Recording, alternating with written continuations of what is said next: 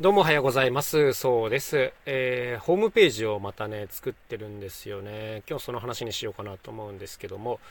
まあ、皆様、ワードプレスという言葉聞いたことあるでしょうか？あもしこのね、ラジオを長く聞いてる方だったら、あ、またあれかっていうテーマかもしれないんですけども、まあ、この僕もワードプレスというものを使ってホームページを作っているわけなんですね。自分がやっている家事というユニットだったり、あとは僕がソロでやっている未来楽器ラボという、まあ、それぞれ違うプログラムがあるんですけども、それぞれごとにホームページがありますが、基本的にはこの両方ワードプレスで作っております。で、また楽器販売をやろうと思っていて、またワードプレスを使って作ろうとしているんですね。で、まあこれね、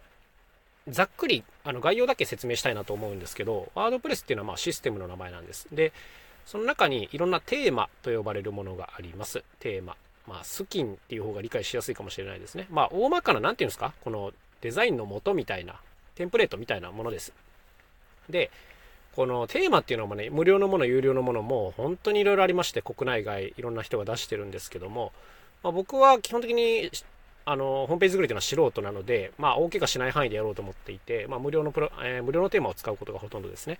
で、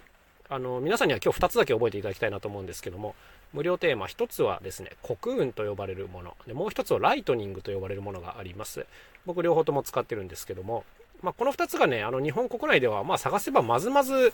頭の方に出てくるんじゃないですかね。有名なテーマだと思います。で、いろんな人のホームページとか見てると、ああ、これ多分ライトニングだなとか、そういうのもね、なんとなく分かってくるようになりますよ。で、超ざっくり言うと、え、ー、と、まず国運の方っていうのは、えー、もう機能性に振り切ったようなテーマですね。もう非常に高機能です。えー、無料で使えてびっくりするんですけども、なんて言うんですかね、こう設定項目がとにかくたくさんあって、もうかゆいところに手が届くなっていう、そういうのがまあ国運の特徴ですね。で、使ってる人も多いので、わかんないことがあったら検索すれば大概のことが答え出てくるっていう、こういうのもいいところだったりしますね。はい。だから、なんかまず初めにやってみるみたいな人は、コクーン使っとけば、まあ大怪我しないんじゃないかなっていうのが、まあ個人的な感覚だったりしますね。SEO っていうまあ検索にも強かったりします。まあ今の時代ね、SEO がどこまで大事なのかよくわかんないですけども、まあ、とにかく、なんていうんですかね、あの、基本的なこと一通り全てできるっていうイメージなので、このコクーンっていうのは大変おすすめのテーマですね。で、それに対してライトニングというテーマがあります。で、こっちはですね、えー、どっちかというと、コクンよりもデザイン重視の、え、テーマとなっている印象ですね、僕にとってはね。あの、いろんなまあ設定項目がやっぱりあるんですよ。で、こっちもね、無料にしてもものすごい高機能なんですけども、あの、国運よりもね、デザインが綺麗にまとまりやすいです。はい。これはもう感覚的なところなんですけども、なん、もうなん、なんとなくと言うしかないんですけども、うん、 Cocoon は実用性重視、 Lightning はデザイン重視っていう、まあ僕の中ではそういう住み分けがあって、だから情報量がめちゃくちゃ多い場合とかはね、 Cocoon を使うことがありますね。その代わりに情報量そこまでないけど、全体をスッキリ見せたいって時は Lightning で、まあこういう使い分けをしていたりします。まあこの辺はね、もう使ってみないと何とも言えないっていうところなんですけど、例えば Lightning 使ってるとね、あれあれが設定できないのかとかあったりするんですよ。例えばね、僕もこの間あったんですけど、フォントが設定できなかったりします。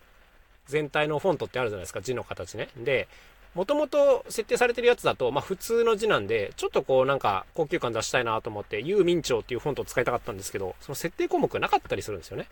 で、じゃあできないかというとそんなことはなくて、まあ、ちょっと遠回りしてこうプラグインを入れたり、まあ、プラグインっていうのは後から機能を足すみたいなことなんですけども、プラグイン入れたりとか、あの CSS っていうまあデザイン周りをいじったりするとまあ追加することができるんですけど、何ですか、こうボタン一つでパッと切り替えられるようなものはなかったりするということなんですね。はい。まあだからその辺はコクンとかの方が軍配が上がるんですけども、まあまあまあ、そんなことがあったりします。まあ、というわけで、基本的にこのワードプレスというのは大まかなテーマの性格っていうのがそもそもありまして、まあ、その上でこういろんな機能とか、えー、そういうのを追加していくことができるということでございますね。で、もまたね、これ言い出すと本当に長くなっちゃうんですけど、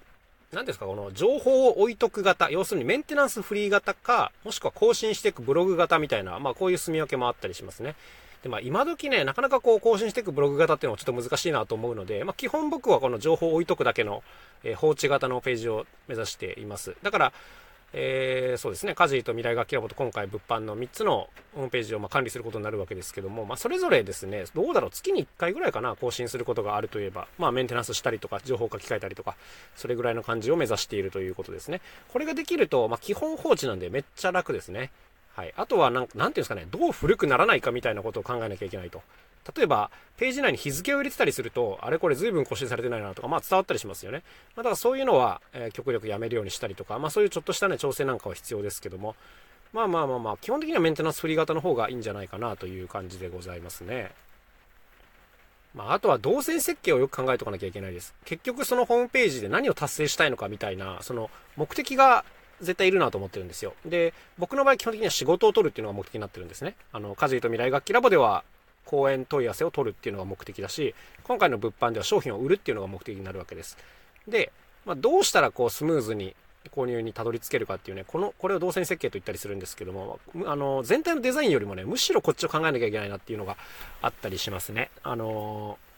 例えばね、すっごいあの当たり前の話なんですけど、購入ボタンが分かんなかったりするとアウトじゃないですか、当たり前だけど。そう。で、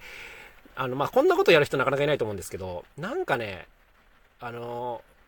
ここをクリアにするっていうのがすごい難しくて、例えば、前情報なしで来た人でも問題なくいけるし、前情報ありで来た人がすぐ購入したいっていう人にもうまく対応できる、こんなデザインを考えなきゃいけないという、そんなことでございますね。はい。まあまあ、こういうのはやるしかないなっていうところなんですけども、あの、もし迷ってる人がいたらご連絡ください。そう、よかったら相談に乗りたいと思います。というわけで、今日はホームページ作ってるよというお話でございました。それではまたお会いしましょう。さようなら。そうでした。